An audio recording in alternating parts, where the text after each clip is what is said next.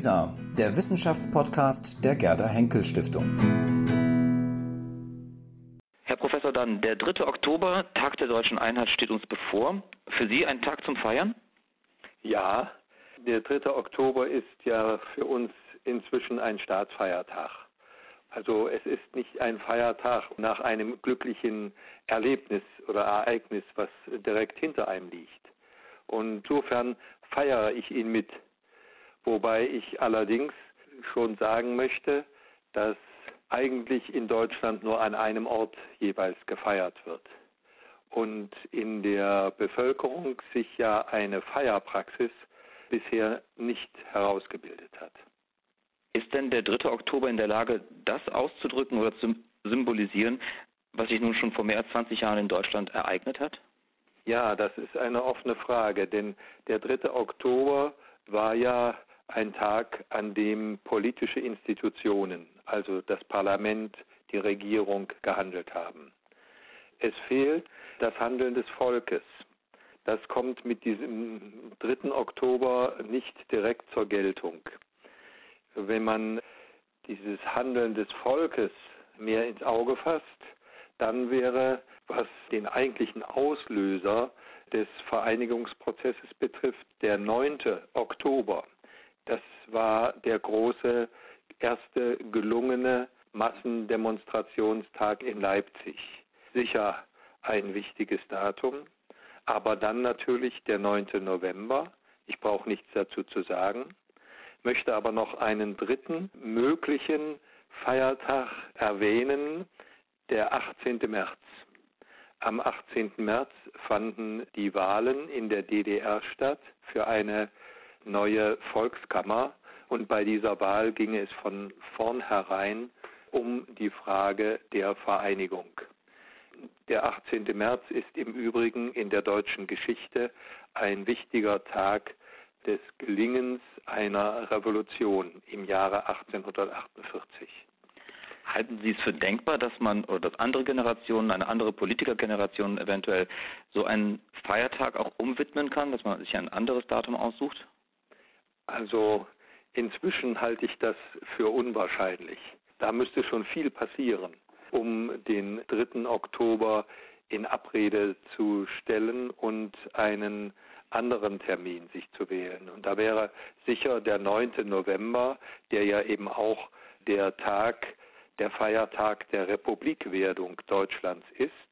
Nicht? Das Ende der Monarchie ist mit dem 9. November 1918 gegeben gewesen. Das alles spräche mehr für den 9. November.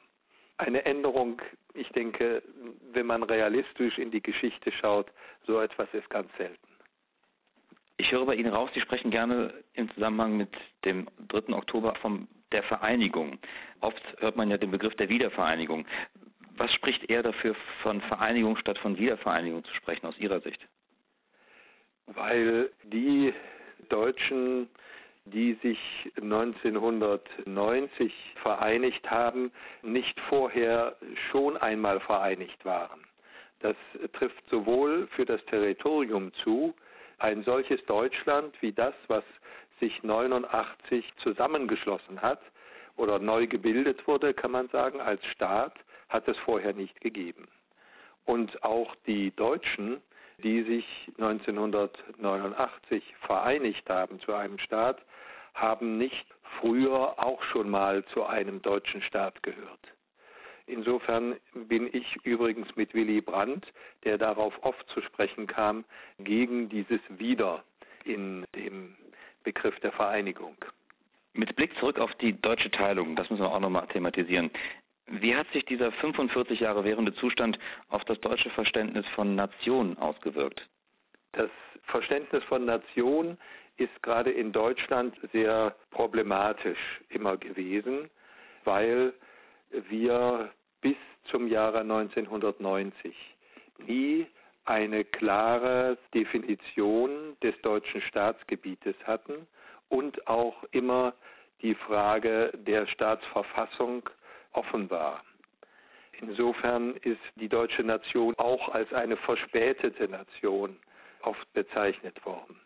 Dass die Nation gespalten ist Das ist die große Erfahrung der Deutschen nach dem Zweiten Weltkrieg und dass von daher eine Einheit das Ziel sein muss einer deutschen Politik, das war auch klar, aber in welcher Richtung das zu gehen hat, war völlig offen. Wie gesagt, die Nation in Deutschland war unvollendet und eine offene Frage, nicht zuletzt auch für ihre Nachbarn. Denken wir an Polen zum Beispiel. Und wie gehen die Deutschen heute, mehr als 20 Jahre nach der Vereinigung, mit diesen Begriffen um? Hat sich da was verändert? Ja, durchaus. Etwas, was noch kaum richtig zum Bewusstsein gekommen ist. Ich habe recherchiert und habe festgestellt, dass nach dem 3. Oktober 1990 kaum noch politisch der Begriff der Nation gebraucht wird. Das ist wirklich hm, etwas Besonderes, etwas Auffälliges. Zum Beispiel im politischen Leben der Deutschen hatte sich seit 1968 bereits die jährliche Wiederkehr einer Rede des Bundeskanzlers über die Lage der Nation, Bericht zur Lage der Nation. Das war ein festes Datum im Jahresablauf der Deutschen. Das hat es seit 1991 nicht mehr gegeben. Warum ist eine offene Frage.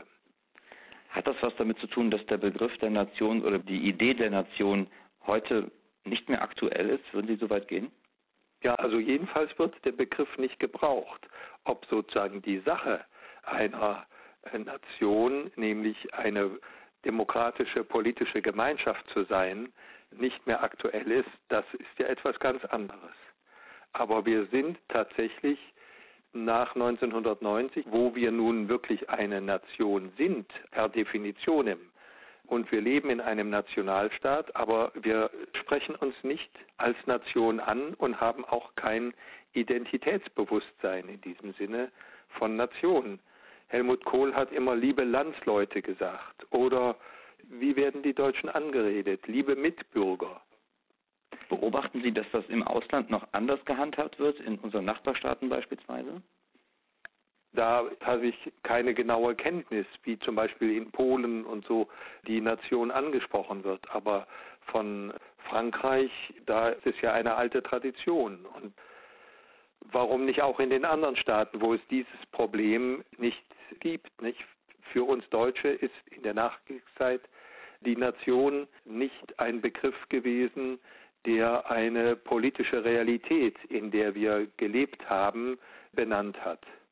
Und von daher war die Nation und deren Einheit so ein fernes Ziel, geradezu eine Fata Morgana. Nicht? Und von daher dann auch das große Problem, sie nach 1990 in die politische Rede in Deutschland wieder einzuführen. Kommen wir zum Schluss noch einmal auf die Ausgangsfrage zurück, auf den 3. Oktober. Wenn Sie auf die vergangenen 20 Jahre zurückblicken, welche Bilanz des Vereinigungsprozesses ziehen Sie? Was ist gelungen, was eher nicht? Was fehlt vielleicht noch? Was ist gelungen? Tja, eine ganze Menge. Die große Befreiung von allem dem, was mit der deutschen Spaltung sich verbunden hat. Übrigens ja nicht nur der deutschen, sondern auch der europäischen. Wir haben ja bis 1990 in der sogenannten Nachkriegsordnung gelebt und haben sie zum Schluss immer als eine Friedensordnung betrachtet. Und von daher, welche eine Befreiung und Umorientierung der politischen Lebenswelt in Mitteleuropa, in der wir leben, hat stattgefunden. Ich erwähne Berlin als ein gelungenes Ergebnis des Vereinigungsprozesses. Berlin ist Hauptstadt geworden. Und ich komme auf unsere Situation in Mitteleuropa zurück. Deutschland hat mitten in Europa Nachbarn, nur Nachbarn, mit denen es in Frieden lebt und gut auskommt. Das sind, denke ich, beachtliche Erfolge. Was wir nicht geschafft haben, ist eine Revision und Bestätigung unserer Verfassung von dem ganzen Staatsvolk, von dem ganzen neuen deutschen Staatsvolk seit 1990. Das war ursprünglich ja auch vom Grundgesetz her, Artikel 146, vorgesehen, hat aber nie stattgefunden.